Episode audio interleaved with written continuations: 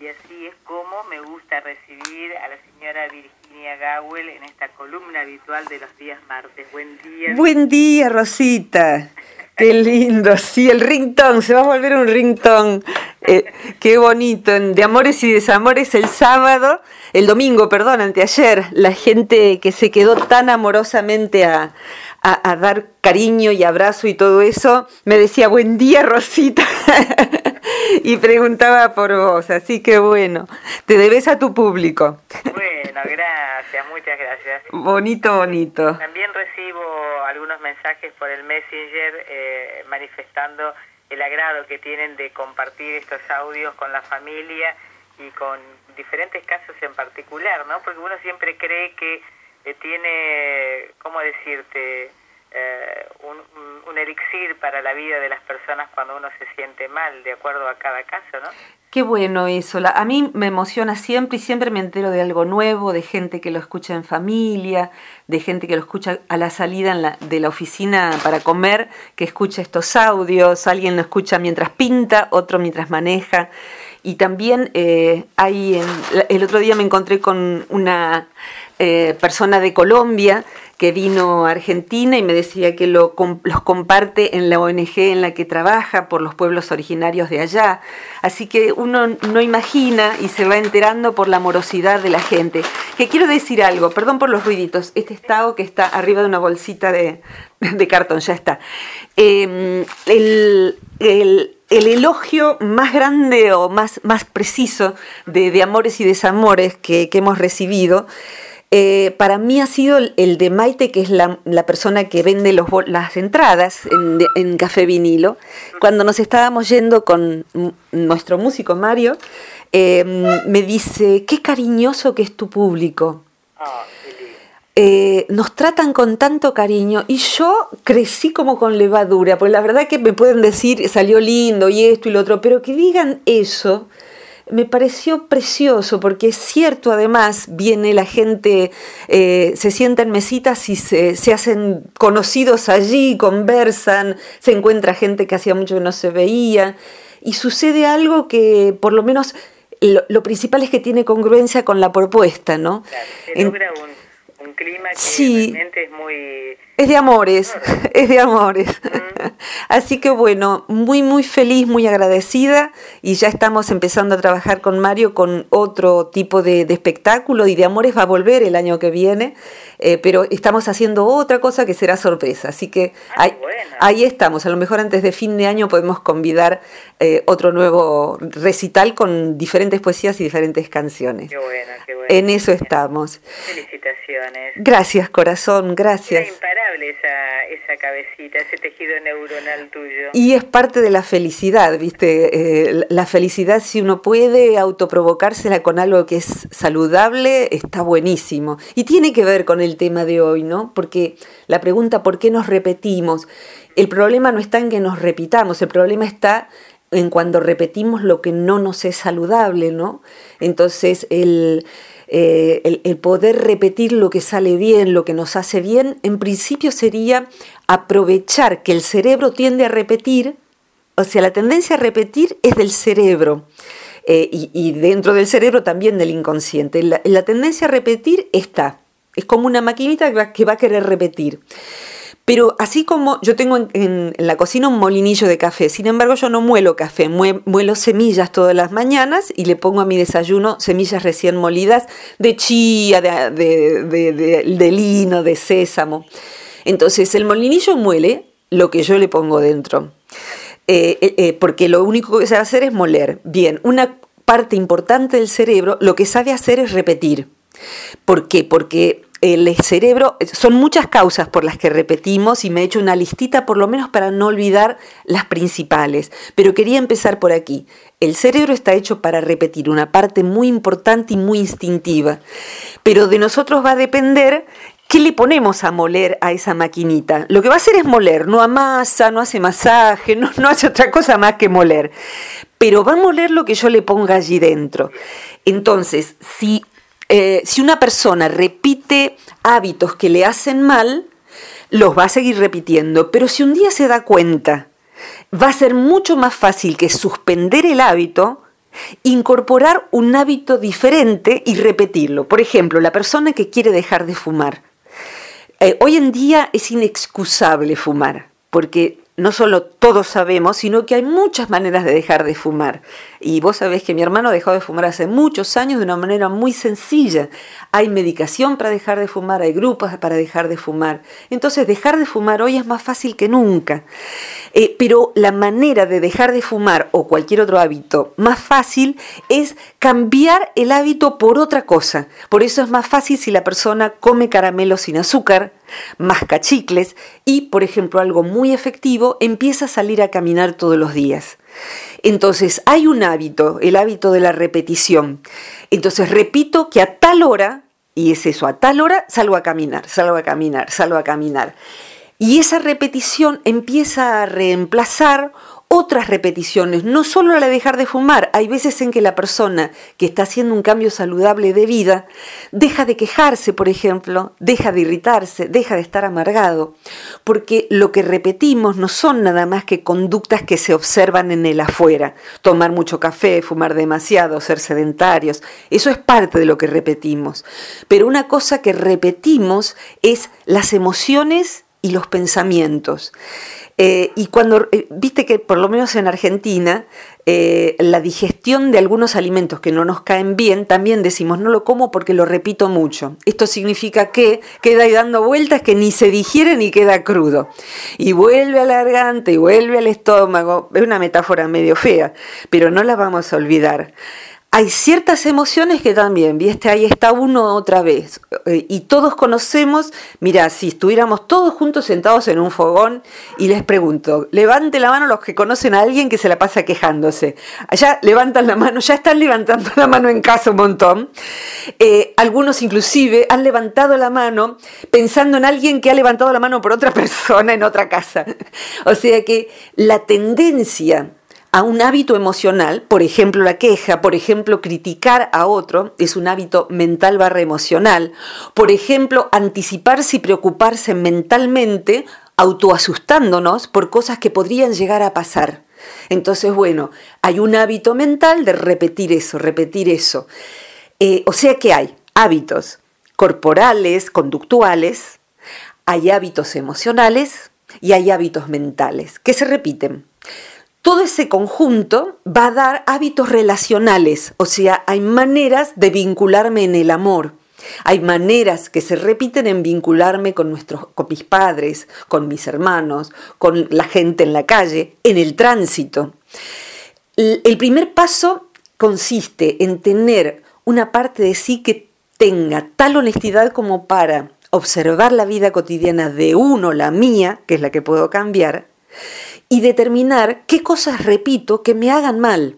Ese es el primer paso, porque sin darse cuenta no pasa nada, ni siquiera cuando otro nos lo dice. ¿eh? Otro nos dice, eso te hace mal, ¿por qué te vinculas con gente así? ¿Por qué tratas así a la gente? ¿Por qué elegís ese tipo de pareja? Y uno se siente incomprendido eh, y siente que los demás no entienden y no ven, y a lo mejor lo que está pasando es que el que no ve es uno. No sé, a mí me ha sucedido tantas veces, eh, porque bueno, eh, sobre todo cuando uno es muy joven, se equivoca con mucha, mucha seguridad en que no se está equivocando, ¿no? Así con gran convencimiento. Entonces, la palabra hábito quisiera retomarla. ¿Por qué repite el cerebro? ¿Y por qué genera hábitos? La palabra hábito, alguna vez lo hemos dicho en alguna columna, significa esta es mi manera de habitar la tierra. Esta es mi manera de ser un humano. Eh, Tao, que está acá frente a mí y es parte de las columnas y todo el mundo me pregunta por él, tiene sus hábitos que son diferentes de los de Dana que vive afuera de la casa. Cada uno de ellos tiene sus hábitos, pero los que tenemos animales conocemos muy bien que cada uno de ellos se adapta a la vida canina, felina, y a esa familia, y a esa casa, y a ese humano con el que convive, de determinada manera. Y los que hemos tenido animalitos a repetición, a sana repetición, sabemos que cada uno es único, cada uno tiene su manera de ser. ¿Y eso qué significa entonces? Que tenemos una manera de ser que está dispuesta por los hábitos. ¿Qué significa entonces hábito? ¿Qué significa que es mi manera habitual para habituarme a ser una humana que por temperamento y por el contexto en el que he nacido y he desarrollado mi crianza y mi crecimiento, me doy cuenta, mi cerebro se da cuenta de que si hago tales cosas y no hago tales otras, voy a sobrevivir.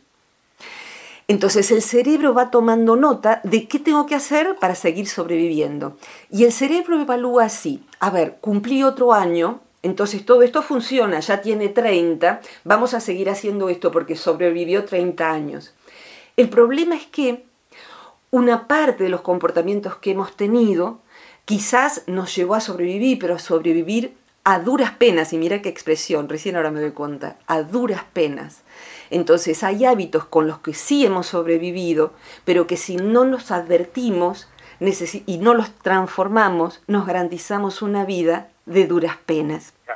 Entonces sí, sirvió como mecanismo primario, a veces para sobrevivir inclusive en una familia nefasta, a un papá alcohólico, a una mamá tremenda, o a un contexto de país, de barrio difícil, o a veces inclusive a traumas que nos han acontecido. Entonces es como que nos hemos contraído para sobrevivir.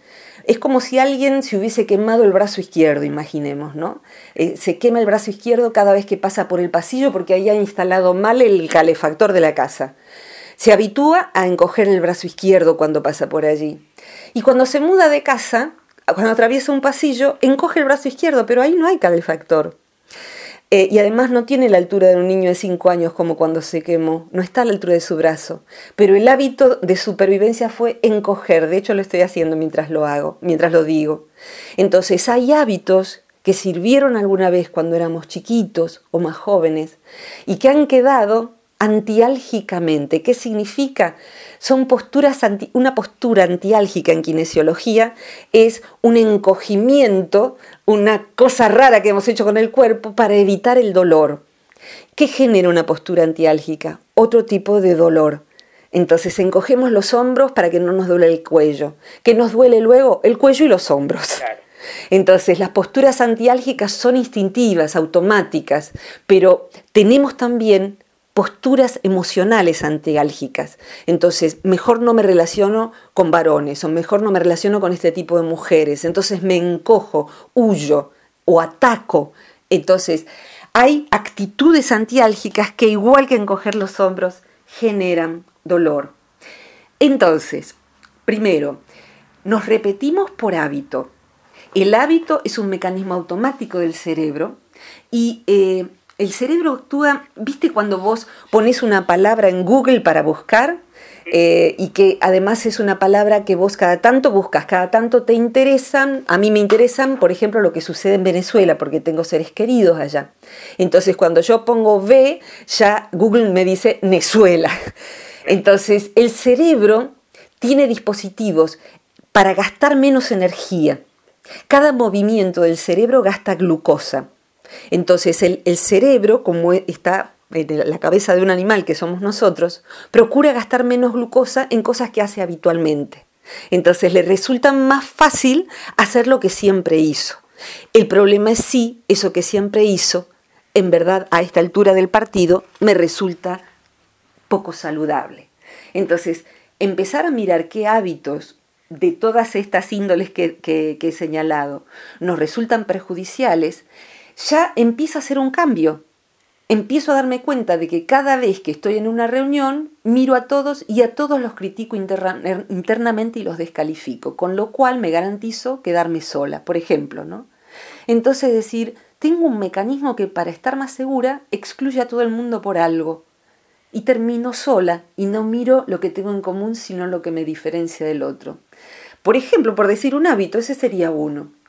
Darme cuenta es empezar a darme la oportunidad de hacer algo diferente. En ese caso decir, me acerco a esta persona, que de todas estas es la que más me parece interesante. Zanjo la diferencia que tengo y veo qué es lo que hay en común entre ella y yo. Y quizás nazca una gran amistad, por ejemplo. ¿Sí? Esa es una de las maneras de repetir. ¿Voy a otra, Ro, o quieres decirme algo al respecto? No, eh, que hablando de repetición, eh, yo pensaba en esto, eh, que cuántas veces eh, solemos incurrir en, en conectarnos con personas que nos hacen daño. Y esa sería la otra a la que iba, exactamente, ah. exactamente. Me corté la inspiración. no, al contrario, me la reforzás, porque cuando vos me decís algo me llevas hacia donde es, es para mí más lindo ir, porque estoy dialogando con vos y eso siempre es bello. Entonces, eh, ¿por qué elegimos gente que nos daña? O bien, ¿por qué elegimos actuar de determinada manera por la cual inclusive personas que no dañarían a otra nos dañan a nosotros. Por ejemplo, elegir a alguien que no nos corresponde en el amor y a lo mejor es una buena persona que nos pone distancia. Pero nosotros, como el zorrino del que cada tanto habla, el zorrino de la historieta, seguimos eligiendo a alguien a quien demandarle amor y que no nos ama. O elegimos a alguien que es muy común, por ejemplo, que los hijos de alcohólicos eh, elijan parejas que no son alcohólicas, pero terminan siéndolo. Es como si olieran hacia dónde va determinada dificultad de una persona y esa persona terminara actuando eso que no estaba al principio. Y acá tendría que señalar entonces eh, tres cositas si me alcanza el tiempo. Voy a procurar ser breve y lo más clara posible. Primero, cuando hacemos eso, hay veces en que no lo sabemos, pero estamos repitiendo patrones familiares, inclusive de ancestros que no hemos conocido. ¿Por qué es esto? Porque eh, el inconsciente colectivo familiar se expresa y se ha expresado también en nuestros ancestros, tratando de resolver en el individuo que somos nosotros cosas que no han podido resolver los que en mi familia vinieron antes que yo. Y uno dice, pero esto es injusto, ¿por qué yo tengo que pagar cheques que han firmado personas que vinieron antes que yo? La respuesta primera es, ellos pagaron cheques también que vinieron antes que ellos. Y porque quizás pareciera ser que el mecanismo de evolución de la humanidad, que es más grande que yo, uno de los mecanismos es en cada grupo familiar que haya ciertas problemáticas que resuelvan los que luego vienen, porque tienen más posibilidades que los anteriores. A veces más posibilidades sociales. Por ejemplo, escuchar una columna de radio que habla de esto. Cuando éramos chicas nosotras no había en la radio esto en los medios, tenemos internet, tenemos el hábito de comprender que hay psicólogos que nos pueden ayudar, que hay audiolibros, eh, en todas las librerías el sector de autoayuda es inmenso, entonces tenemos recursos que no han tenido nuestros ancestros, con lo cual una persona que trabaje sobre sí con repeticiones vinculares que ejercieron sus ancestros, hay un punto en el cual no va a estar obligado a seguir repitiendo. Y con eso cierra heridas que los demás no pudieron cerrar y que ya no se repiten en las posteriores generaciones. Y en principio no se repiten en esa persona, porque comprende, porque trabaja sobre sí. Entonces, hay repeticiones que se dan por razones no personales, sino familiares, y que se cortan en la medida en que uno se da cuenta de ellas y trabaja sobre eso. Es como decir, eh, o sea, uno escucha, por ejemplo, decir, se repitió la historia. ¿Viste? Claro, repitió la historia, pero tiene la oportunidad de cortar el nudo gordiano. El nudo gordiano, ¿te acordás que eh, se dice que había un nudo tan tremendamente hecho que nadie sabía cómo deshacerlo? Hasta que creo que el que llega es Alejandro Magno y le dan como una vivada a ver si vos sos capaz de sacar este nudo. Eh, hay, que, hay que deshacer este nudo. Eh, y lo que él hace es sacar la espada y cortarlo. Entonces hay nudos que se cortan por la determinación de una persona de hacer algo diferente con su vida. Entonces eso sería un capítulo. Hay otro capítulo que es lo siguiente, mira, la otra vez hablábamos de las pesadillas y decíamos que en el inconsciente eh, hay un mecanismo de digestión de impresiones emocionales, con lo cual los sueños recurrentes con frecuencia procuran resolver algo traumático. ¿eh? Y entonces se repite eso, porque en cada hay sueños inclusive en donde se repite, se repite, se repite un patrón, hasta que hay un sueño en que ese patrón deja de repetirse. Yo he soñado por años y años y años una escena de mis 13 años en que en Opendor, en el pueblo en que hoy sigo viviendo y en aquel entonces vivía, eh, un, tipo me siguió con un auto eh, cuando yo tenía 13 años, me voltea de la bicicleta en medio del campo y procura secuestrarme. Eh, y yo me salvo mordiéndolo. Y, bueno, esa escena se repitió, se repitió, se repitió. Y en una noche, es, lo que sueño es que voy bajando en el mismo lugar, pero la calle está toda asfaltada y hay en el asfalto impresos como las líneas de, de, tránsito, tréboles de cuatro hojas. Y cuando llego al lugar donde este tipo en la vida real me había hecho esto que cuento, eh, mm, yo soy una adulta y ya no una niña allí, el tipo me está siguiendo y yo me doy vuelta y le digo, vení acá que te reviento. Así. Eh, y me despierto con tanta felicidad que el primer paciente que atendí ese día me preguntó si me había enamorado. Se ve que se, traducía en todo mi organismo, viste que cuando alguien se enamora le brillan los ojitos. Bueno, y a partir de ahí yo empecé a poder, por ejemplo, viajar sola por el mundo. Entonces, la repetición en los sueños tiene por función sanar una herida traumática. Bien, eso que hacemos en sueños, inconscientemente a veces lo hacemos en la vida real. Es como esos muñequitos, los Playmobil que se usó en la generación posterior a la mía, en donde uno armaba la escena y decía, bueno, y ahora entraba este y le decía esto a tal otro, y ahora voy a poner acá un doctor, y acá voy a poner al herido, y acá viene la ambulancia, y acá los chicos hacen eso, repiten en escenas, por eso en psicoterapia para niños se suelen darles juguetes para, para que mientras se juega, el terapeuta lo observa porque el niño repite con sus juguetes un trauma que está viviendo, por ejemplo, situaciones de abuso. El punto es que cuando eso no está resuelto, en vez de usar muñequitos, hacemos un casting y contratamos, entre comillas, personas que van a hacer el mismo daño que hemos padecido. ¿Por qué? Porque procuramos en la adultez superar con personas de carne y hueso algo que se dio en una situación infantil ante la que estábamos indefensos. En vez de elegir el maleante, eh, el malo, viste que los chicos juegan un juguete es malo, otro juguete es bueno, bueno, uno elige un malo de verdad, de la vida vigil real de carne y hueso, y trata, por ejemplo, de cambiar a ese malo, porque no pudo hacerlo con su papá o con su mamá o trata de que un malo le diga, sos una basura, un imbécil, una estúpida, porque eso es lo que recibió cuando era chica. Entonces, eh, repite la escena como si fuera un sueño. El problema es que los costos que eso tiene son de la vida real. Entonces, esa repetición está armando un escenario en donde tenemos que darnos cuenta de que lo que hay ahí estamos tratando de resolverlo en nuestra interioridad. Y cuando nos damos cuenta, empezamos a dejar de repetir, porque inclusive los traumas que tenemos están codificados en nuestro cerebro.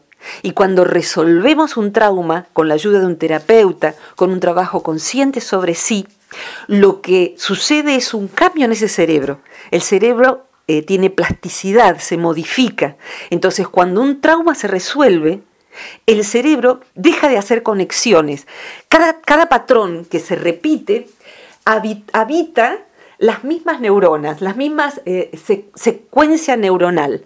Entonces, elijo a alguien que es bueno, el bueno se vuelve malo, el malo me maltrata y yo sufro, o yo agredo, o yo huyo, que es lo mismo que hacía en mi infancia. Sin embargo, cuando yo resuelvo eso, esas conexiones secuenciales de mi cerebro empiezan a ser diferentes. Entonces, eh, hay, un chiste de alguien divino que se llama Tute, que es el hijo de Caloi, el creador de Clemente, eh, que dice esto, siempre pone chistes de, una pareja que se tratan de usted, a mí me causan mucha gracia. Entonces, eh, él le dice, dale, dale que empezamos todo de nuevo. Entonces ella le dice, dale, empecemos todo de nuevo. Vos pasá y hablame que yo no te doy ni bola. o sea, empecemos de nuevo es, eh, eh, yo no voy a estar con vos. Entonces, eso, que hay un punto en donde uno dice, se acabó, no voy a repetir más este patrón, yo no voy a andar otra vez salvando vidas, yo no voy otra vez a aguantar que me digan de todo. O sea, ya de a la primera de cambio, yo corto este vínculo. O sea, no voy a aceptar. Yo ya vi cómo esto funciona. Entonces, esa repetición entonces es la escenificación afuera de algo que no tengo resuelto en mi interioridad y que voy a necesitar eh, modificarlo, verlo, para poder actuar de manera diferente, porque la repetición no solo se da con la misma persona, sino que a, veces uno cree que cambia de vínculo y lo que cambia es de persona, el tipo de vínculo a la larga o a la corta vuelve a ser el mismo uno vuelve a ser, por ejemplo, el ayudador y el otro el talentoso que no puede expresar su talento. Entonces uno va a hacer lo imposible para que el genio incomprendido o lo que fuera eh, sea reconocido por su talento. Y uno entonces se embarca otra vez en lo mismo. Otra vez es el varón que todo lo paga. Otra vez es la mujer salvadora de almas incomprendidas. Reconocer el patrón entonces implica hacer algo diferente y resolver el pasado implica no tener que escenificarlo con nadie más en el presente ni en el futuro. Tengo más, pero tengo más para decir, pero me gusta siempre preguntarte y que intervengas, por favor. Eh, yo pensaba en esto cuando vos hablabas de los atajos, ¿no es cierto? sí. Que uno tiene en su inconsciente. Qué buena palabra, sí, exactamente, son atajos. Claro, y cómo, eh, si uno tiene atajos, por ejemplo, para eh, encontrar, ¿no es cierto?, un, un término. Sí. O, o, encontrar, eh, no sé, algún recuerdo.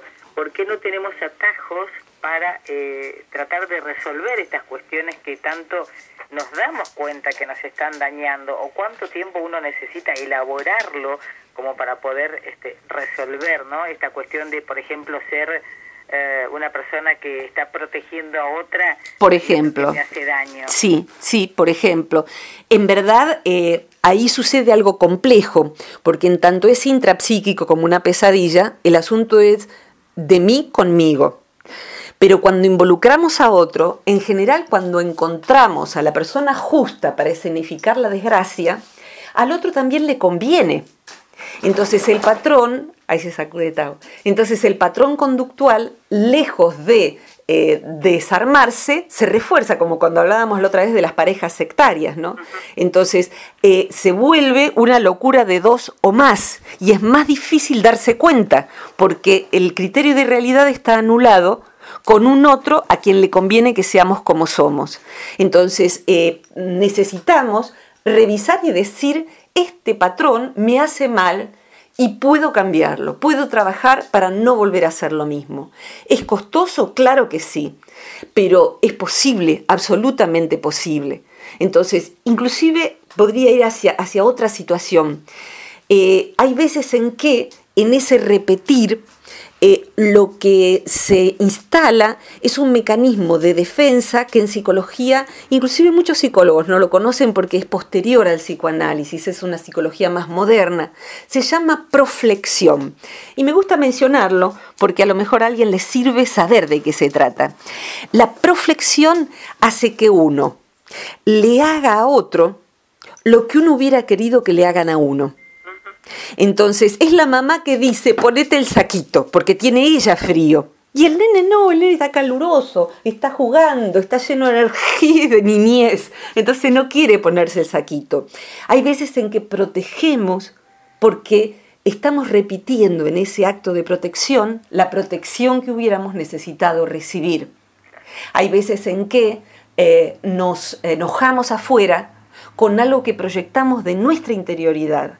Eh, el, mecanismo de proyectar en el otro es como proyectar las diapositivas. En una, en, una casa eh, se proyectaban antes las diapositivas de viaje o se proyectan en una conferencia diapositivas para poder eh, explicar un concepto como en los congresos. Lo que está proyectando el proyector, valga la redundancia, está dentro del proyector, está dentro de la, de la computadora, pero uno lo ve allá afuera en la pared, en la pantalla. La proyección interna es algo que uno no advierte sino tardíamente hasta que se va entrenando en darse cuenta de cómo uno está poniendo en el otro algo que uno tendría que mirar dentro de sí. Entonces uno busca al desamparado, por ejemplo en ese caso, para ejercer el ayudador. Y va repitiendo por la vida cuando lo que en realidad tiene que darse cuenta es que ha tenido un trauma por omisión, por ejemplo, una carencia muy grande de ayuda de contención, de abrazo, y que está procurando prodigársela al otro cuando en verdad lo que tiene que darse cuenta es que necesita prodigársela a sí mismo y que está buscando a veces el amor en un es como buscar agua en un pozo que está ya seco. Ahí no está el amor. Entonces lo que vamos a repetir que es eh, yo busco el amor y no lo encuentro, igual que cuando éramos chiquitos. Entonces esa repetición termina siendo otra vez traumática, otra vez frustrante. Así que eh, repetimos por muchas razones. Y esto de la proflexión es algo mm, que, que lo hacemos todos nosotros. Proflexión entonces, ver en el afuera lo que en verdad está adentro. Hacemos lo que quisiéramos que nos hicieran, pero de afuera puede estar algo que no, no merece eso que estamos haciendo. Hay veces en que sí, pero en la repetición neurótica, en la repetición que nos hace daño, no sirve, no sirve. agregaría una última. Eh, hay veces en que repetimos de una manera compulsiva, un modo de relacionarnos con otros y con determinados otros en particular, porque en esa repetición, curiosamente, lo que el inconsciente busca es desarrollar un talento innato, pero lo hace en un lugar equivocado. Supongamos a alguien que tiene la habilidad para ayudar, alguien que está armado para la profesión de ayuda. Uno ve y decís, ¿cómo alguien puede elegir una profesión tan difícil? ¿Por qué alguien es trabajador social y entra a los lugares de tanta carencia? ¿Por qué alguien trabaja, no sé, conozco a alguien que trabaja en UNICEF y va a trabajar, a, a ayudar a los niños víctimas de guerra, de violaciones, de situaciones macrosociales? Entonces, ¿por qué alguien elige un trabajo tan difícil? Hay un talento que esa persona trae y lo trae para ser ejercido. Entonces, esa persona hay veces en que lo ensaya en un lugar equivocado. Pero el lugar equivocado es como que el talento quiere expresarse y se expresa con lo que encuentra. Entonces quizás esa persona ejerce el talento de escuchar, por ejemplo, con una persona que se abusa de ese talento. Entonces, lo hace donde encontró, lo hace con la persona equivocada. El talento en sí es bueno, pero necesita repetirse en otro lugar, en donde sea bien recibido y en donde ayude de verdad. Entonces, sintetizando, la repetición, cualquiera sea su índole, requiere de, los sufis dicen, eh, hay una pastillita para tomar, que la pastilla se llama darse cuenta. La pastilla se llama darse cuenta. Uno quisiera una pastilla que solucione el lugar donde uno tontamente se autoperjudica haciendo lo mismo que hizo. La pastilla se llama darse cuenta. Y alguien me pregunta, porque me lo ha preguntado, y una vez que me doy cuenta, Virginia, ¿qué es lo que hago? Pues ya me di cuenta, pero lo sigo haciendo. Bien, ahora hace falta tener la ayuda adecuada, aviso que yo ya no soy terapeuta como suelo avisar, cada uno buscar la ayuda adecuada y si no la encontramos y hemos, eh, con el mismo patrón, elegido un mal terapeuta, seguir buscando, porque seguimos buscando después de un mal plomero, un buen plomero, ¿no? Y después de un mal electricista, un buen electricista, porque hay que poner luz en la casa. Bien, si el terapeuta no sirvió, me voy lo antes posible y busco otro, por recomendación o como sea. Pero necesitamos ayuda para poder ver esos patrones. Y después están todas las ayudas del entorno a veces la propia familia, amigos, grupos de autoayuda. La repetición puede ser subsanada, inclusive en la repetición máxima que es la adicción. Alguna vez hablaremos de adicción, me lo han pedido un par de personas, así que ya iremos hacia allí. Pero esto sería parte de, la adicción vuelve y vuelve y vuelve a lo mismo. Sin embargo, no estamos condenados a la repetición, como dice el psicoanálisis también, pero la pastillita es darse cuenta, cuando me doy cuenta, empiezo a ensayar, inaugurar conductas diferentes. Así que eso, Ro. Peso pesado. Uf, caramba. La vida es una escuela, la pucha, tiene muchas materias esta escuela. Sí, sí, tenemos varias que eh, nos llevamos a diciembre, a marzo. Y sí, y sí. Sí, sí, sí. Yo siempre pienso, eh, la reencarnación debe existir porque eh, a mí esta vida no me alcanza para todo lo que tengo que modificar en mí.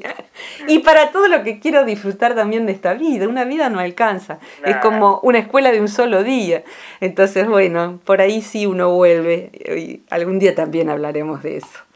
Bueno, corazón, gracias siempre por tu escucha, por tus intervenciones, que son riquísimas para mí. No, a mí me gustaría que, que el escucha, ¿no es cierto?, el escuchante, como sí. solés decir, eh, se manifieste de alguna forma a través, ¿no es cierto?, de los medios de comunicación que están siempre a mano, como es la página del Centro Transpersonal, como son tu, tu Facebook, que, que tiene ya varios... Este, varios capítulos, ¿no? uy, sí, uy, sí, mira, eh, ayer, eh, hoy qué día es, de, agosto del 2017, 22. de agosto del 2017, para el que escuche no sé cuándo, ayer di una mini charla de 20 minutos por Facebook Live eh, y el que puede entrar por Facebook busca el muro del Centro Transpersonal de Buenos Aires y ahí va a encontrar una mini charla que di ayer de 20 minutos así espontáneamente.